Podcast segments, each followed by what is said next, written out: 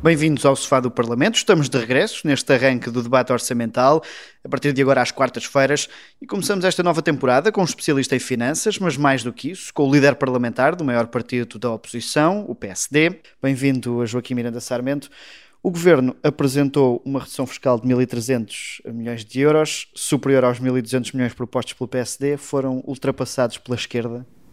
Muito obrigado pelo, pelo convite. Aquilo que nós notamos é que o governo é que veio a reboque das propostas do PSD. Já tinha acontecido o mesmo o ano passado. O PSD, o ano passado, apresentou um programa de emergência social em agosto, início de setembro, e depois o governo respondeu com essa necessidade que o país tinha. E agora apresentámos um programa fiscal que é mais ambicioso que aquilo que o governo tem no orçamento, e eu já posso explicar porquê, e o governo veio uh, a reboque, e bem, porque aquilo que o governo tinha programado no, no, programa de estabilidade era apenas uma redução que não chegava a 500 milhões de euros. Ficou surpreendido com este montante? Não, fiquei uh, satisfeito, uh, apesar de uh, o nosso programa era mais ambicioso. E, e, e, e porquê que era mais ambicioso?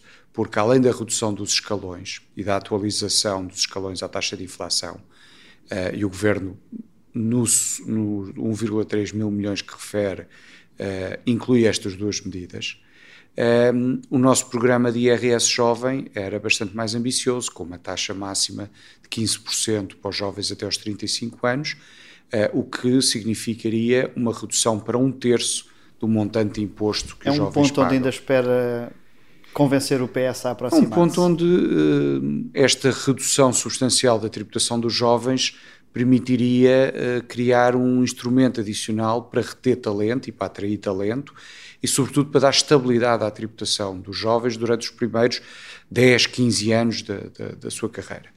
E por isso, a nossa proposta de redução do IRS era mais ambiciosa do que aquela que o governo uh, apresenta. Ainda assim, ficamos. Uh, é bom para o país que o governo se tenha aproximado daquilo que são as posições do PSD e tenha seguido aquilo que é que foi a orientação que o PSD deu do ponto de vista da política fiscal. O, o, presidente do PSD já classificou este orçamento de Estado, até com uma expressão que tem estado a, na, a marcar a atualidade nas últimas horas, diz que é bem apresentadinho e, e, e, muito betinho, que parece que faz, mas não faz. Esta opinião não corre o risco de não colher junto dos portugueses quando em janeiro, eh, devido à mudança desta de retenção na fonte, perceberem que vão ter mais rendimento disponível? Mas uh, aquilo que nós vemos, o que é que nós vemos nos orçamentos do governo do Partido Socialista desde 2016. Primeiro, vemos que promete, costumava prometer uma redução da carga fiscal, e este orçamento, apesar de falar em baixa de impostos e ter uma baixa de IRS, aumenta a carga fiscal. E por isso, eh, olhando aquilo que foi a, experiência dos outros orçamentos, nós só podemos esperar que a carga fiscal vá aumentar ainda mais do que aquilo que o governo colocou uh, no relatório do orçamento, porque se nos anos anteriores carga, o governo dizia que a carga fiscal diminuía e depois aumentava substancialmente, agora a expectativa é que possa ainda ser pior. E depois, por outro lado, do ponto de vista da despesa, quer a despesa de funcionamento do Estado, quer a despesa, sobretudo a despesa de investimento, aquilo que nós vemos é sempre subexecuções daquilo que está no orçamento. Repare que ainda para este ano de 2023, o Governo vai executar menos 1,5 mil milhões de euros de investimento público do que aquilo que tinha previsto no orçamento. Em 2022 foi cerca de quase 2 mil milhões. Uh, isto apesar de ter o PRR, porque sem o PRR o investimento público estaria novamente abaixo dos 2% do PIB, abaixo daquilo que era 2015. Nós e por isso nós temos essa... uma coisa no papel e depois a realidade acaba por ser completamente diferente. Nós já vamos a essa parte das execuções setoriais, até porque há vários setores que têm registrado problemas, mas o, o governo devia ter sido menos ambicioso na questão da redução do IRS para não ter ido tão longe nos impostos ao consumo, por exemplo. Não, o que o governo devia uh, ter feito era ser mais ambicioso na redução do IRS como nós propusemos, sem, repara, o que o Governo está a fazer é a dar com uma mão no IRS e a tirar ainda mais do que aquilo que dá com a outra mão nos impostos indiretos. E por isso aquilo que nós vemos é que... E era possível dar muito, com as duas mãos? Era possível fazer uma gestão uh, mais rigorosa do ponto de vista da eficiência dos serviços públicos e isso o, Primeiro-Ministro fala como se tivesse chegado há oito meses, mas ele já é Primeiro-Ministro há oito anos. E a verdade é que os problemas nos serviços públicos têm-se agravado de ano para ano. E por isso nós vemos muito desperdício na despesa pública, cada vez mais impostos para cada vez menos e piores serviços públicos. E aquilo que nós dizemos é que, com uma melhor gestão, era possível ter devolvido IRS já este ano 2023 e devolver no próximo ano de 24. Uh, tendo muitas das propostas do PSD sido já rejeitadas em momentos anteriores pela maioria eh, socialista, com que esperança ou expectativa é que parte para este debate do orçamento? Repare, nós, eh, de facto, a maioria absoluta tem chumbado praticamente tudo o que o PSD propõe, mas nós, quando propomos uma medida ou quando apresentamos um programa, é porque entendemos que aquilo que estamos a propor é positivo para o país e ajudará a resolver problemas, seja nos impostos, na saúde, na educação, eh, na habitação. E por isso repetimos as nossas propostas até ao momento em que, quando os portugueses forem, ou o Partido Socialista aceita essas propostas, ou quando os portugueses forem chamados novamente a eleições, nos deem a, a, a possibilidade de governar e, e implementar estas medidas. Admite que eh, se o PS aceitar algumas propostas na especialidade, por exemplo, na questões relacionadas sobre as empresas, eh, o PSD admite não votar contra este orçamento? A decisão de, de sentido de voto é uma decisão que, que, depende da direção nacional do PSD, eh, que fará a sua ponderação. Mas aquilo que eu diria é o seguinte: mesmo que possa haver da parte do Partido Socialista a adoção de algumas medidas do PSD como aliás já acontece, acontece neste orçamento, e dei-lhe o exemplo do IRS, mas que aconteça agora na votação na especialidade. Isso é positivo para o país, mas não significa que no, na a linha geral da política económica e financeira que está a seguir pelo governo uh, nos afigure uh, errada.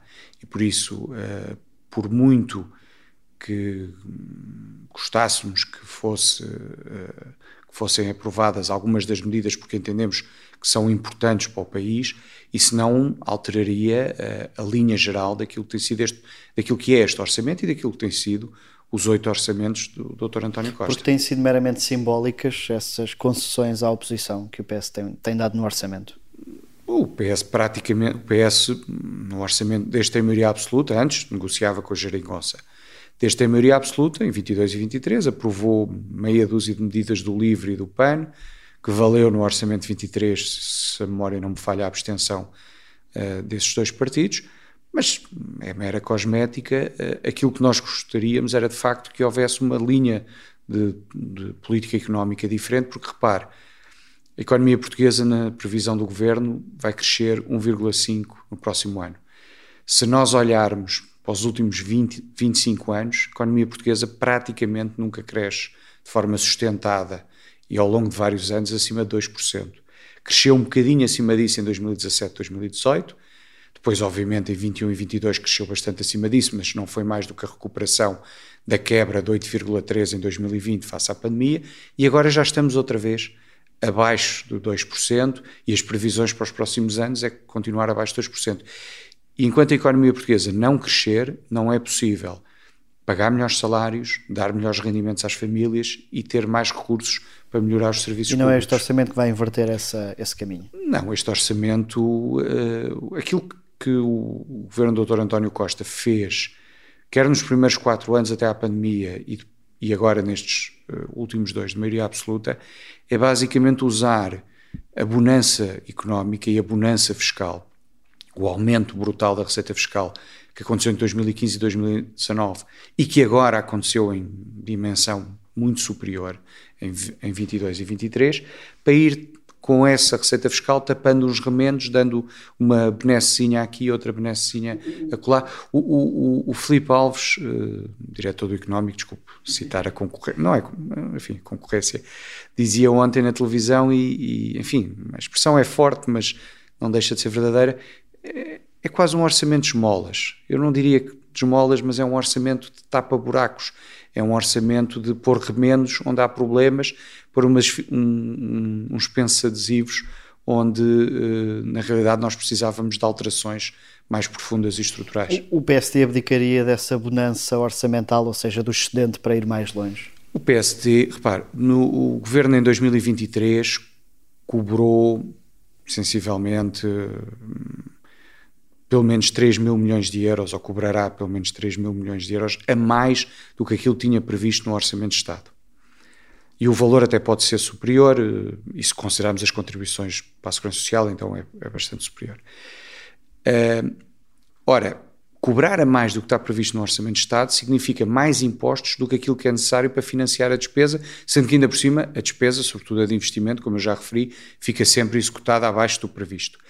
O que nós defendemos, e, e continuamos a defender e iremos apresentar uh, em sede de, de, orçamento, aliás, na segunda-feira apresentámos as nossas prioridades, é que este excesso de receita, face àquilo que estava previsto no orçamento, em grande parte seja devolvido às famílias, porque a maior parte das famílias portuguesas estão numa situação financeira muito difícil, entre o aumento do custo de vida, o aumento da, do, do preço dos bens e serviços, o aumento da prestação do crédito à habitação, uma parte significativa das famílias portuguesas está a passar por muitas dificuldades financeiras e seria muito importante para essas famílias que o alívio fiscal em IRS acontecesse já em 23 e depois uh, também em 24. E uh, este montante do alívio fiscal em 2024 prova que o PS podia ter aprovado ainda este ano essas propostas? A própria execução orçamental de 23, como lhe digo, uh, a só a receita de impostos ficará seguramente pelo menos 3 mil milhões acima daquilo que o governo previa no próprio orçamento. E se considerarmos que o governo nem sequer executou toda a receita, a margem ainda é superior e nós dissemos que uma parte, nem era tudo, era apenas uma parte, devia ser já devolvido às famílias. Acha que foi só para não aprovarem as propostas que eram do PSD, que não o fizeram?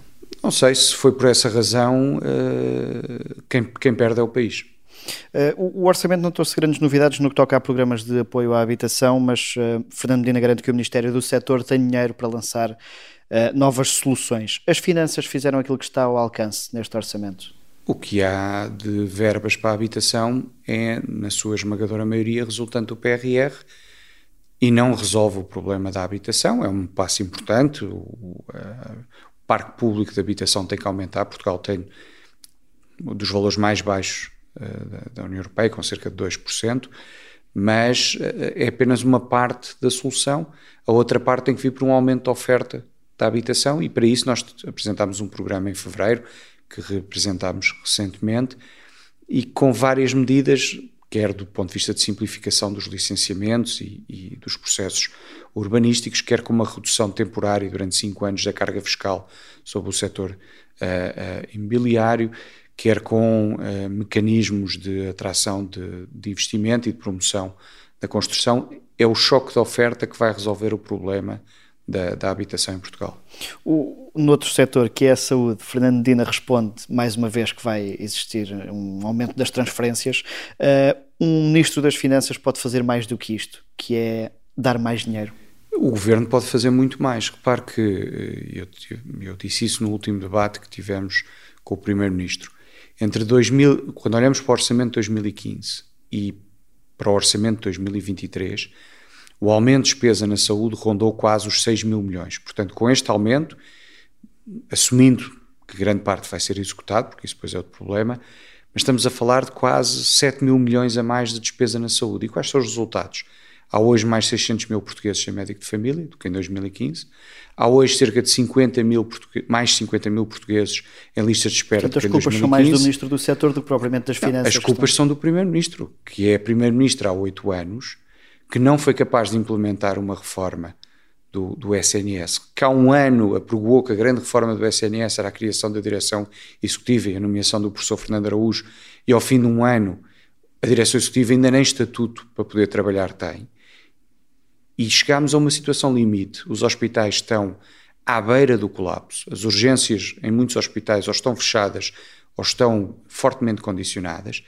A situação vai se agravar nas próximas semanas se não houver uma solução rapidamente, porque os médicos colocaram escusa uh, durante o, agora nestas últimas duas semanas. Ainda são uma pequena parte dos médicos que fazem urgência e a escusa de, de mais de 150 horas Pode na, maior parte, na maior parte deles só se verifica a partir de 1 de novembro.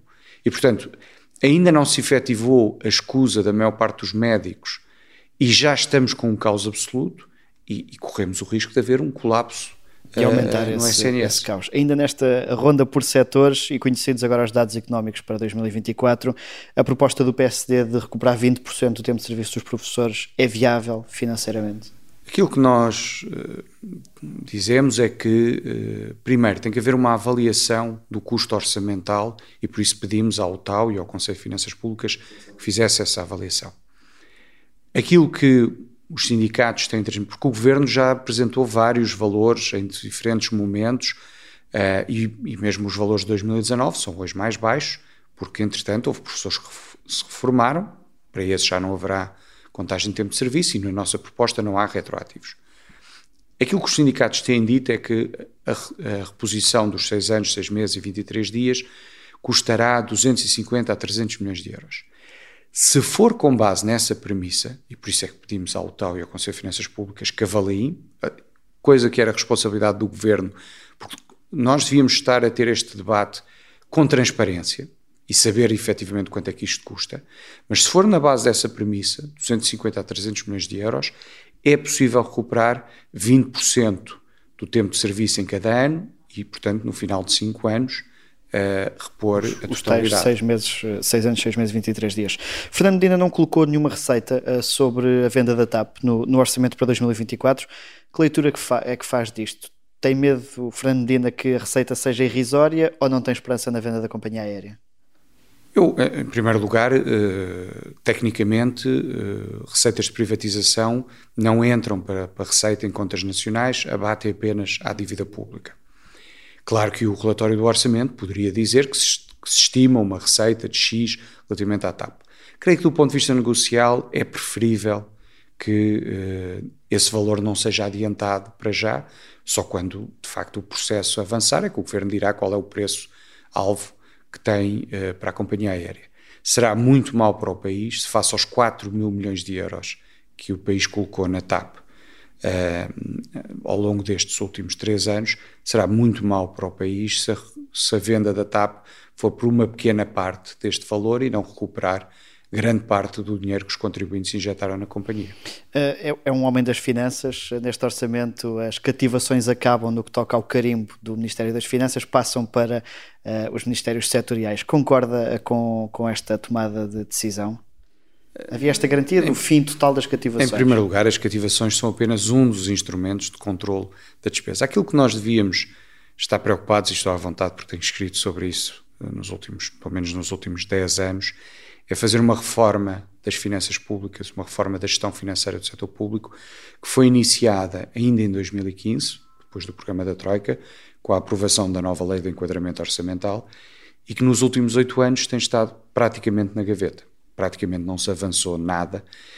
E esta reforma das finanças públicas é fundamental porque o Estado português, num, numa perspectiva geral, ou seja, central, regional e local, contando tudo, é uma entidade que tem cerca de 5 mil entidades, tem uma despesa pública que já anda perto de 120 mil milhões de euros, cerca de 45% do PIB, e emprega direta e indiretamente quase um milhão de pessoas. E este universo gigantesco, para não usar uma expressão mais forte, é gerido com regras financeiras, orçamentais, patrimoniais e de recursos humanos que resultam em grande medida do final dos anos 80 e do início dos anos 90. Portanto, está, a gestão financeira do setor público está completamente obsoleta. E esta necessidade de cativações e de outros mecanismos, como dotação provisional, a reserva especial, não é mais do que a, a, o anacronismo na gestão financeira. Mas é positivo para o país não ter que precisar sempre do carimbo das finanças? Se os ministérios souberem gerir melhor o seu dinheiro, e daí a importância desta reforma para dar melhor informação e permitir aos gestores públicos gerirem com base em, em melhor informação e melhores critérios, é óbvio que uh, isso será positivo. Se for apenas a tirar dinheiro para cima dos problemas, coisa que é especialidade do Dr. António Costa, então é um erro, porque, como eu tenho dito, quando se atira dinheiro para cima dos problemas, uma das coisas desaparece. Raramente é o problema. Este orçamento não trouxe medidas extraordinárias para apoiar as famílias. Acha que essas medidas podem aparecer perto das eleições europeias? É possível, porque nós sabemos como o Partido Socialista faz uma gestão eleitoralista dos, dos ciclos políticos e, e, e, também dos ciclos orçamentais.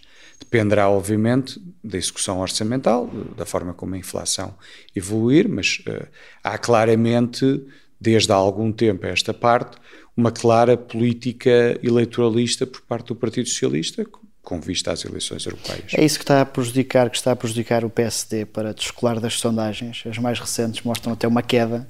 Eu, eu sabe que eu por acaso faço uma leitura completamente diferente. Uh, em janeiro de 22, o PSD perdeu as eleições e o PS ganhou-as com cerca de quase 14 pontos percentuais de vantagem. O Dr. Luís Montenegro foi eleito presidente do PSD no final de maio, depois uh, em congresso nos últimos dias de junho entre o início de julho e o final do ano de uh, 22, uh, o PST recuperou essa diferença. Repare que desde dezembro, janeiro, dezembro de 22, janeiro de 23, que as sondagens dão todas um empate técnico entre o PST e o PS. Umas dão o PST ligeiramente à frente, outras dão o PS ligeiramente à frente. Mas não nos podemos esquecer que Uh, em seis meses o Dr. Luís Montenegro recuperou de, uma desvantagem de 14 pontos percentuais. É o, é o caminho tradicional das, das pedras da oposição. É, é, o caminho difícil de quem faz oposição, ainda para mais num contexto de maioria absoluta e de um contexto de quatro anos e meio de legislatura, mas não creio, posso estar enganado, mas não creio que nas anteriores maiorias absolutas, a de 87 e 91 do professor Cavaco uh, e a de 2005 de José Sócrates, estou a falar de maiorias absolutas apenas de um, de um partido, que o partido da oposição, passados seis meses da eleição do novo líder, tivesse recuperado essa diferença de 14 pontos percentuais. Joaquim Mineiro Sarmento, nós entramos nos nossos dois segmentos finais. O primeiro, a defesa da honra. Cada palavra para que efeito? Para a defesa da honra, Sr. Presidente. E aproveitando que estou a falar de europeias, há umas semanas fez questão de dizer à sua bancada que não vai ser candidata às europeias, que está para, para ficar. Essa declaração pôs fim às eh, conversas de corredor sobre uma sucessão ao seu lugar? Eu não sei se há conversas de corredor ou não. Houve uma notícia muito simpática porque dizia que eu podia ser um ativo eleitoral nas europeias, o que eu agradeço muito, mas de facto, do ponto de vista profissional e familiar, não é possível neste momento eh, esse desafio. É para ficar aqui, no lugar onde está? A partir é para ficar aqui onde, enquanto durar a legislatura. Uh, o, o, nosso segmento final, que nós chamamos de interpelação à mesa, é para respostas rápidas. Uh, e como o programa se chama Sofá do Parlamento, a primeira pergunta é uh, se costuma conversar com alguém, não precisa de ser do seu partido, nos sofás do Parlamento. E perguntava-lhe com quem. Eu tento falar com, primeiro com todos os deputados da, da bancada do PSD, naturalmente, para lá dos deputados do PSD, as duas pessoas com quem falarei, não creio que nos sofás, mas as duas pessoas com quem falarei mais será seguramente o Presidente da Assembleia da República e o líder parlamentar do PS, dadas estas funções que exerce. Aí escolhe sítios mais privados, o que me leva à segunda pergunta, que é quando precisa ter uma conversa mais privada aqui no Palácio de São Bento, tem algum sítio que escolhe? Normalmente o meu gabinete é suficientemente reservado para poder falar com qualquer pessoa à vontade. Obrigado, Joaquim Miranda. Obrigado, eu. Eu sou Miguel Viterbo Dias e o Sofá do Parlamento está de regresso agora, todas as quartas-feiras.